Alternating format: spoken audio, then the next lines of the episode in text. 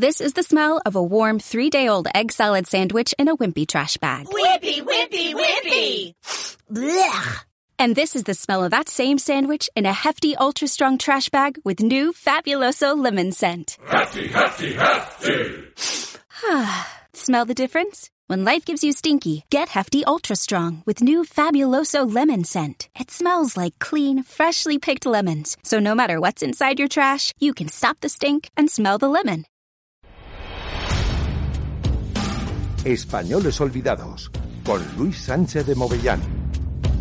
Muy buenos días, señoras y señores oyentes. Estamos en una nueva edición de Españoles Olvidados y hoy vamos a hablar de. Vamos a cambiar de tema y vamos a hablar de una médico. ¿eh? Yo me imagino que muchos de ustedes ya estaban cansados de tanta escritora y tanta periodista. Hoy vamos a hablar de la primera médico española, la primera estudiante de medicina en una universidad española la tarraconense, catalana por tanto y española por supuesto, María Elena Masera Rivera.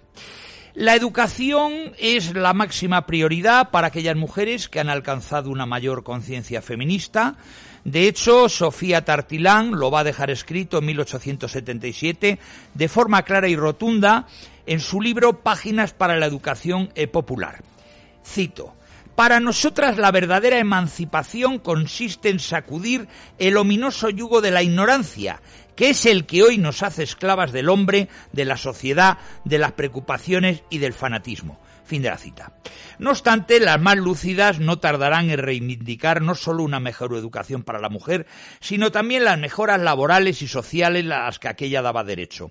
Ese va a ser el nuevo salto en la concienciación feminista que se produce en los años 70 del siglo XIX. ¿Por qué una chica no puede realizar estudios de segunda enseñanza? ¿Por qué una vez superados no puede acceder a la universidad? ¿Por qué demostrada su capacidad y licenciada no puede optar al doctorado? ¿Por qué con el mismo título que sus compañeros no puede ejercer la medicina y la abogacía? Ahí parece situarse el verdadero problema. No tanto en el hecho de que la mujer adquiera una mayor y mejor educación, sino en las consecuencias que para la tradicional asignación de roles pudiera tener la existencia de mujeres médicas, de mujeres ingenieras, de mujeres catedráticas o abogadas. Y la mayoría masculina de la población se resiste a semejante posibilidad, utilizando viejos argumentos para ello. Así, por ejemplo, el, eh, intelectual Manuel de la Revilla, al comentar la obra de la señorita Sofía Tartilán, deja ver de forma clara cuáles son sus verdaderos temores. Nos dice en la revista contemporánea, la mujer no necesita tantos conocimientos como creen la señora Tartilán. ¿Para qué los quiere? ¿Para educar a sus hijos? Le basta con tener talento natural, sentido moral y ciertos conocimientos elementales, y a ellos se debe limitar la educación que reciba, a fortificar en ella el sentido moral para que pueda adornarse de las cualidades necesarias, hacerla grave, modesta, amorosa, circunspecta, sensata, trabajadora, digna y honrada, a inspirarla el amor de la casa y de la familia. Solamente así podrá desempeñar adecuadamente su importante misión, ser una buena administradora, una mujer de su casa, una leal compañera de su marido y una amorosa madre. ¿A cuento de qué tantos estudios universitarios?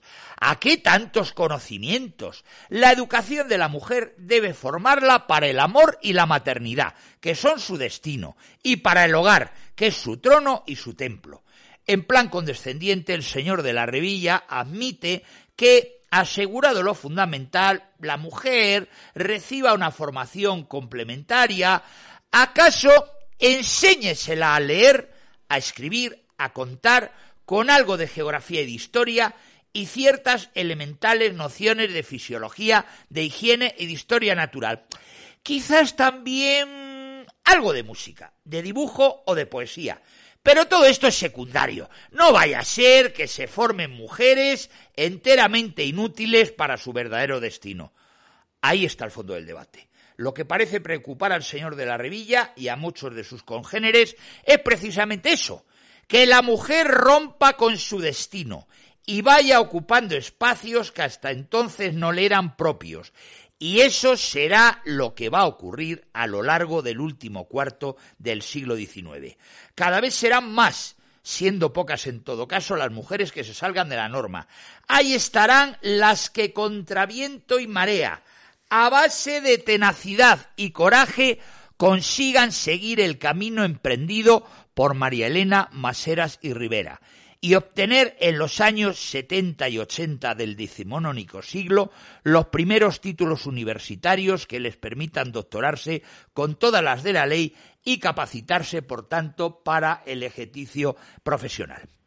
La incorporación de la mujer a la universidad, la verdad es que va a tener lugar de una manera progresiva, con un ritmo de crecimiento desigual en función de las circunstancias sociales de cada época, este acceso al ámbito de la educación superior, la verdad es que se va a producir en España con un importante retraso respecto al hombre, a causa de una diferente concepción del papel que ambos sexos están llamados a desempeñar en la sociedad. Durante la Edad Media encontramos los primeros ejemplos de mujeres aristocráticas que estudian en la Universidad de Bolonia, que van a obtener el título de doctoras y ejercen la docencia Incluso tras la caída del Imperio Romano se conserva el ideal de la importancia de la educación y se posibilita el acceso de mujeres a los estudios universitarios.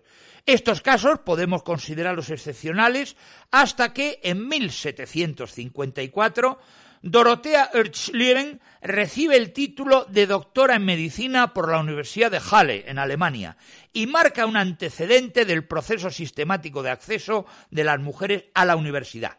Durante el siglo siguiente se inicia una tendencia en casi todos los países del mundo en la elección por parte de las primeras universitarias de los estudios de medicina, una formación que se considera natural para las esposas y madres encargadas de la supervisión de la salud en el hogar.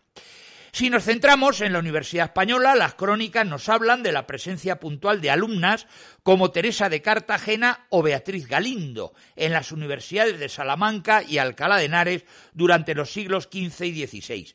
Tres siglos después, en 1849, Concepción Arenal asiste a clases de Derecho en la Universidad de Madrid, ojo a lo que les voy a contar, vestida de hombre y cubierta con una capa masculina, pero no llegó a obtener el título cuando se descubrió su identidad. Y en 1875, María Isidra Guzmán de la Cerda, después de ser autorizada por una Real Orden del Rey Carlos III, obtiene el grado de doctora en Filosofía y Letras Humanas en la Universidad de Alcalá de Henares. Bien, Podemos conocer algunas de estas pioneras, ahora hablaremos de la primera, que es la que hoy nos ocupa, la eh, médica Elena eh, Maseras y Rivera. Algunas de esas pioneras, no puedo dejar de mencionarlas, pues sería una injusticia por mi parte, van a ser 19. María Elena Masera Rivera, licenciada en Medicina en 1882. María Dolores Aleurriera, Medicina del 82 también. Martina Castells Vallespí, Medicina del 82 también. Dolores Leonar Casanovas, licenciada en Medicina en 1886. María Elisa Domingo García, en Medicina del 86. Manuela Solís Claras, también Medicina del 86. María Concepción Alisandre Ballester, Medicina del 89. Matilde Padro Rubio, Filosofía y Letras de 1890, Teresa de Andrés Hernández, Medicina de 1891, Ángela Carrafa de Nava, Filosofía y Letras 1892, Eloísa Figueroa y Martí, Farmacia en 1893, María Dolores Figueroa Martí, Farmacia de 1893, María Asunción Menéndez de Luarca Díaz, Medicina de 1894, y ahí ya podrían estar en una larga serie de licenciadas en diversas eh, carreras para contar. Bien, con respecto a eh, la que hoy nos viene a ocupar, eh, la eh, catalana María Elena Masera Rivera, ahí vamos a, o voy a contar dónde nace, porque hay algún, digamos, alguna discrepancia sobre la fecha, incluso donde nace. En todo caso, sí podemos decir que Elena Maseras ha sido la primera médica catalana y por tanto española de los tiempos eh, modernos. Ella va a comenzar sus estudios eh, de medicina en el año 1872 y las va a acabar en 1878. Eh, la verdad es que ella va a solicitar el examen de licenciatura y no se le va a conceder hasta cuatro años después. Bien, entre medias hay otras dos alumnas que van a acabar los estudios y que también van a pedir los permisos para examinarse de eh, licenciatura. La verdad es que en el año 82 ya había tres peticiones para la Facultad de Medicina y el Ministerio sí va a aceptar que hagan eh, examen. Ellos van a examinarse en la eh, Universidad de Barcelona y luego dos de ellas van, porque a la nuestra, María Elena Masera, no se lo permiten, van a hacer el doctorado en Madrid. Las tres que efectivamente van a acompañar a eh, María Elena Maseras van a ser Dolores Areu Riera y Martina Castells y Valdespí. Bien, es importante eh, respecto al tema de dónde nace y cuándo nace María Elena Maseras ir directamente para aclarar de una vez por todas, eh, ir a la eh, certificación o, mejor dicho, a la nota de la parroquia donde ha sido eh, bautizada. Bien, en el caso concreto, luego daremos el, título del expediente, del expediente académico. Respecto a dónde va a, nacer, no nos cabe ninguna, ninguna duda, porque hemos podido ver eh, la partida de bautismo que nos va a aclarar sobre las posibles eh, dudas. El texto del documento se encuentra en el Archivo Histórico de la Universidad de Barcelona y dice textualmente, Don Juan Requesens, presbítero cura párroco de la Iglesia Parroquial de San Esteban de Vilaseca, con lo cual ya sabemos que nace en Vilaseca, arzobispado y provincia de Tarragona, certifico que en uno de los libros de bautismo fielmente custodiado en este archivo de mi cargo, se encuentra entre otras la partida que, vertida del catalán, es como sigue. Día 27 de mayo de 1853. Yo, el cura párroco infrascrito, bauticé solemnemente en la pila bautismal de Vilaseca a María Elena Josefa, hija legítima de don Miguel Maseras Albeitar y de la señora Francisca Rivera Consortes, nacida a las seis de la tarde del día 25, abuelos paternos Juan Maseras y Rosa Gasé, estos y el padre de Montroch, maternos Miguel Rivera y María Gil, Estros y la madre de Uldecona, padrinos Francisco y Rosa Masera, advertidos del parentesco, Visto bueno, Salvador Babot. Y para que conste, doy la presente que firmo y sello en Vilaseca a 20 de julio de 1878. Juan Requesens, firma y rúbrica. Está muy claro que no hay ninguna duda de dónde nace y qué día nace efectivamente nuestra eh, autora de hoy, Elena Maseras. Pero con respecto a cuál fue Mm, él, eh, o cómo fue la carrera eh, de ella, que también es eh, absolutamente interesante, cuál va a ser, bueno, previamente comentar que ella va a nacer en una familia de médicos, que va a hacer el bachillerato de arte con unas excelentes calificaciones. Y efectivamente, cuando ya nos encontramos a la hora de ir viendo cuándo va a eh, iniciar los estudios, habíamos hablado que los inicia en el 72, los finaliza en 1878, ella eh, realiza la petición para hacer la licenciatura el 1 de febrero de 1879, se le concede el permiso el 19 de junio de 1872 y se examina de licenciatura el 25 de octubre de 1882. Bien, respecto al expediente académico, también hemos consultado el expediente académico, se nos dice que ella es bachiller en el Instituto de, Barcelona el 28 eh, de junio de 1872 con la calificación de aprobado. Y del curso de medicina, curso 72-73, anatomía aprobado, disección aprobado, anatomía aprobado, disección eh, del segundo eh, curso también aprobado y la anatomía del segundo curso también aprobado. Curso 73 al 74, fisiología aprobado, higiene privada aprobado, patología general eh, aprobado, higiene pública aprobado. Curso 75-76, física aprobado, química aprobado, patología general aprobado y terapéutica aprobado. Curso 76 a 77, patología quirúrgica aprobado, eh, patología médica aprobado, obstetricia notable, clínica médica el primer curso o clínica médica 1 aprobado y clínica quirúrgica 1 aprobado. Y el último curso del 77 al 78, anatomía quirúrgica bueno, pone su, su certificado eh, académico, clínica médica 2 bueno, clínica quirúrgica 2 aprobado, clínica de obstetricia bueno, higiene pública notable y medicina legal y toxicología aprobado. Efectivamente, como podemos ver, nuestra eh, autora de hoy eh, va a tener efectivamente una carrera muy discreta. Yo creo que la cuestión de ser mujer no es baladí. Los catedráticos tuvieron que aprobarla, evidentemente, porque ella sabía, pero no le dieron notas porque era una mujer. Es una hipótesis, pero que yo eh, la puedo convertir perfectamente en tesis ante la sospecha de que es la primera mujer que se matricula en una facultad de medicina en España eh, y en una universidad. Eh, por tanto, bien. ¿Qué es lo que sucede con la universidad? Pues la universidad podemos decir que fue una cosa de hombres durante la caudalosa corriente de los siglos.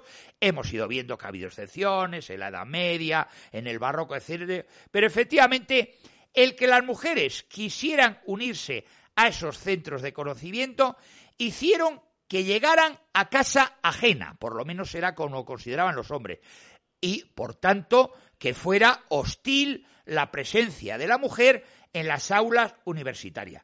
Y la verdad es que cuando resolvieron las mujeres entrar, lo hicieron, hay alguna autora que lo comenta así, a modo de caballos de Troya. Los hombres, hasta hace muy poco tiempo, van a construir el mundo público occidental, nos dicen las feministas. Siguen diciéndonos que las mujeres han realizado un gran esfuerzo por participar de este mundo del saber y alta cultura pensado por y para el hombre. En este sentido, la incorporación de la mujer a las universidades españolas, ya lo decíamos al primero, al principio ha sido mucho más lenta que en otros estados de Europa, donde ya a mediados, yo diría incluso que en el primer cuarto de siglo del siglo XIX, las mujeres adquirieron este derecho de ir a la universidad. Bien, durante el siglo XIX las mujeres van a aprovechar en España una especie de vacío legal en el que no se les prohibía de manera explícita la participación en este nivel formativo y tenemos el ejemplo que lo habíamos comentado de la ferrolana Concepción Arenal, que va a tener que ir a clase vestida de hombre, pero que cuando se descubre el pastel, perdóneme la coloquialidad, eh, no, permite, no la permiten examinarse de licenciatura. Ella se matricula en 1841, Concepción Arenal, pero no llega efectivamente a eh, licenciarse en Derecho. Bien, mm, hasta de tres décadas después de este 1840 eh, no va a comenzar a haber muchas mujeres en el alumnado. La primera de ellas, lo hemos dicho, es la que hoy tratamos, María Elena Masera Rivera, y es la primera mujer en cursar una carrera sin necesidad de disfrazarse de hombre, como hemos, eh, como hemos visto. Bien, mm, ya desde el bachillerato de arte que adelantábamos, Maseras va a destacar por su rendimiento académico. Ello lo recogen varios periódicos nacionales y regionales de la época, algunos tan lejanos de su residencia como va a ser la Crónica de Bajo del Diario de Córdoba, los cuales efectivamente ya van a hacerse eco de la extraordinaria inteligencia de esta médica tarraconense. Gracias al apoyo de su familia, la joven Elena mm, va a querer estudiar medicina en la Universidad de Barcelona, hay una real orden de Amadeo I de Saboya del 2 de septiembre del 71 que ya va a permitir que las mujeres accedan a la educación superior, aunque no en las mismas condiciones que sus compañeros varones. Se las permite matricularse en régimen de enseñanza oficial sin poder asistir a las aulas. Pero en aquel momento la universidad, que es verdad que era un espacio exclusivo, destinado en primer lugar a una minoría social, la de los ricos, y en segundo, a la de los hombres, es decir, los hombres ricos, la mayoría de los alumnos y catedráticos, la verdad, todo hay que decirlo, es que le brindan una buena acogida a María Elena Masera Rivera. El doctor, hay que dar los nombres, Joan Giné y Partagás, defiende claramente la llegada de mujeres a la medicina. Es más, hablaba abiertamente de esta necesidad de permitir a las mujeres acceder a estos estudios superiores. Y va a ser otro académico, el catedrático de terapéutica Narcís Carbós, quien va a forzar en 1875 su presencia en el aula, al hacer indispensable la asistencia a clase para presentarse a los exámenes. Esto, según la revista El Siglo Médico, provocó que, cito, los escolares allí reunidos, al ver a su condiscípula, saludaron con una salva de aplausos a la misma. Y con ello, gracias a este apoyo, Elena pudo asistir a las aulas, aunque sentada en un banco al lado del profesor y no junto al resto de sus compañeros, entre los que se encontraba su hermano, que también era estudiante de medicina. En 1878, seis años después de matricularse, va a terminar la carrera de medicina con las calificaciones que hemos leído, que si no podemos decir que sean extraordinarias, sí por lo menos van a ser curiosas y desde luego van a romper una lanza a favor de la entrada ya definitiva de la mujer en los estudios universitarios. Pero lo que sí va a hacer, a pesar de tener el título, es que no quede autorizada para poder ejercer. La verdad es que ella va a hacer reiteradas solicitudes, aunque nunca pudo obtener el certificado para ejercer la profesión de medicina. ¿Qué es lo que va a pasar? Pues que durante ese periodo de si solicito, no solicito, me lo conceden, no me lo conceden, Elena va a tener que realizar o realiza los estudios de magisterio, ganando las oposiciones, primero el título de maestra elemental y luego superior, y luego ganando las oposiciones en los cuales la enseñanza va a ser finalmente su empleo para el resto de su vida. Primero en Villanueva y Geltrú, luego en Mahon, en la isla de Menorca, donde fallecerá, luego lo veremos, donde va a ser la profesora de la primera escuela pública de niñas de la localidad. Su capacidad intelectual va a permitir que compaginase su trabajo con la escritura para un periódico republicano y demócrata llamado El Pueblo. Sus artículos van a cubrir temas de salud, cultura y ocio, enfatizando la importancia de la higiene eh, para la salud, como en su día decidió Florence Nightingale.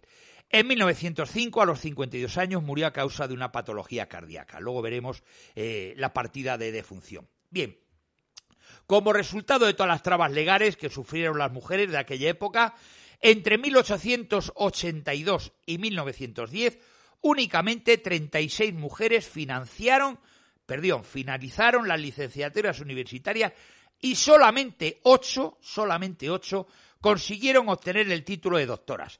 En España, solo después del año 1910 y gracias a la labor fundamental de doña Emilia Pardo Bazán, como siempre vemos la figura de doña Emilia a la vanguardia de las reclamaciones feministas, en la cual ella es consejera de instrucción pública, se va a legalizar el libre acceso de las mujeres a la universidad.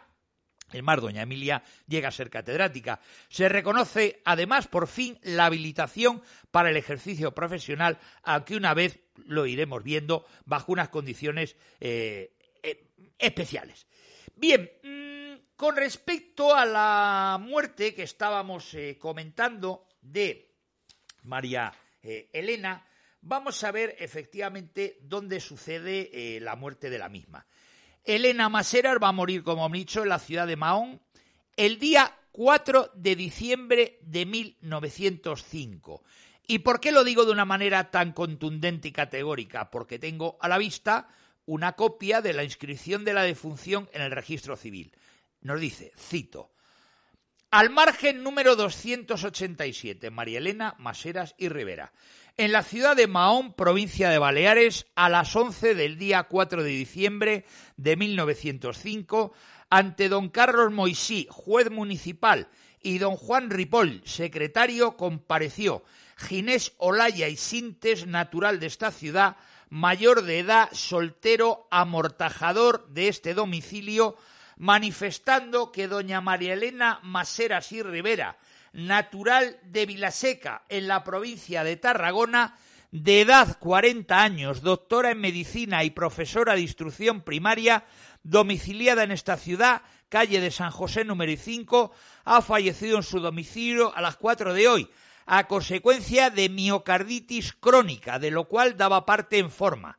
En vista de esta manifestación y de la certificación facultativa presentada, dispuso el, ser, el señor juez municipal que se extendiese la presente acta, consignándose en ella, además de las circunstancias expresadas, las siguientes.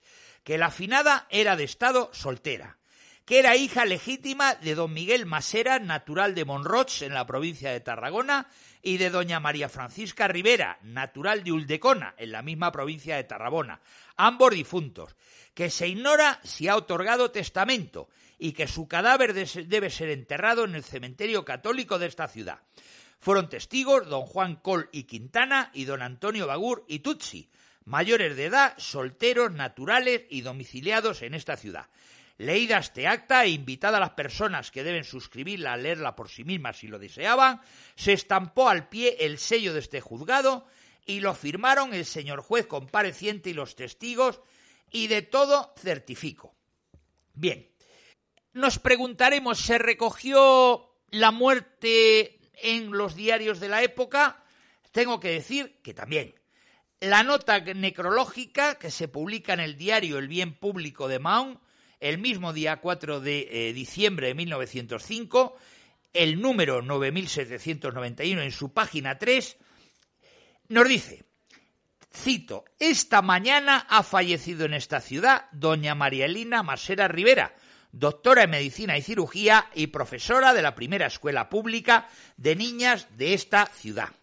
La finada contaba con generar simpatía, siendo muy querida por sus bellas cualidades y su vasta ilustración, que ha demostrado en los 15 años que ha ejercido su magisterio en esta población.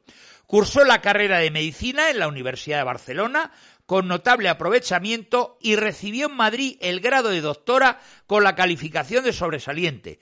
Esto es una cuestión muy peculiar en la cual vemos que hay un desfase entre lo que parece que sucedió que no la permitieron no ya solamente ejercer, sino ir a hacer el doctorado, y lo que aparece en la crónica o en la necrológica en 1905, que la dan por doctora en medicina y cirugía con el grado de sobresaliente. Yo me limito a decir lo que decía el periódico El Bien Público. Nos sigue diciendo, en Barcelona ejerció durante el tiempo por la carrera de medicina, lo cual también es un contrasentido lo que hemos dicho anteriormente, porque no hay datos que nos permitan decir que se la eh, legalizaba el ejercicio de la profesión, con lo cual dudamos mucho que puedo ejercerla, pero yo creo que el necrólogo en un eh, fin, en un afín en un eh, afán agiográfico dice que también ejerció la carrera de medicina. Y sigue diciendo, pero poseyendo también el título de maestra superior y sintiendo predilección por la enseñanza, cambió por esta carrera. Reciba su familia y en especial su hermana doña Trinidad nuestro más sentido pésamo. A las cuatro de la tarde, el cadáver de la señora Maseras, colocado en el coche mortuorio de Gloria, ha sido trasladado al cementerio católico, precedido por la reverenda comunidad de presbíteros de la parroquia de Santa María, sobre el féretro iban colocadas dos coronas artificiales con las siguientes inscripciones. Recuerdo de sus hermanos Trinidad, José y Miguel. A doña Elena Maseras, su auxiliar y sus discípulas.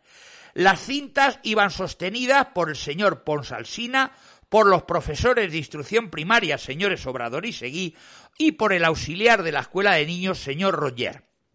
El cortejo fúnebre bastante numeroso, se componía de personas de todas clases de la sociedad, presidido por una comisión del ayuntamiento y la municipal de instrucción pública. En el mismo diario, en la página 4, hay una esquela que nos dice, cito, Doña María Elena Maseras y Rivera, doctora en medicina y cirugía y profesora de la primera escuela pública de niñas de esta ciudad, ha fallecido a las 4 de la mañana de hoy que en paz descanse. Sus desconsolados hermanos, doña Trinidad, presente, y don José y don Miguel y demás familia ausentes. El entierro ha tenido lugar a las 4 de la tarde de hoy, Casa Mortuoria San José, Mahón, 4 de diciembre de 1905. Bien, es curioso ver estas eh, citas que he hecho porque nos precisan de una eh, manera absolutamente clara, por si hubiera alguna duda, pues algunas de las características que va a tener efectivamente nuestra eh, autora de hoy. Bien, ya vamos a ir eh, terminando y simplemente decir que la incorporación eh, masiva de la mujer a la universidad es el factor más importante para explicar el gran crecimiento de la economía española en la segunda parte del siglo XX, aspecto que ha sido poco reconocido en nuestra sociedad y hay que traerlo a colación. A día de hoy las mujeres ocupan más de la mitad del alumnado de nuestro país, de España, concretamente el 55%, es verdad que las carreras técnicas nada más que es el 28%, pero nuestra historia, y con esto ya termino, se construye a través del esfuerzo incansable de mujeres como la que hoy eh, tratamos, Elena Maseres, cuya lucha y sacrificios individuales han permitido superar los obstáculos para las generaciones futuras. Uno de estos grandes desafíos fue el acceso a la universidad.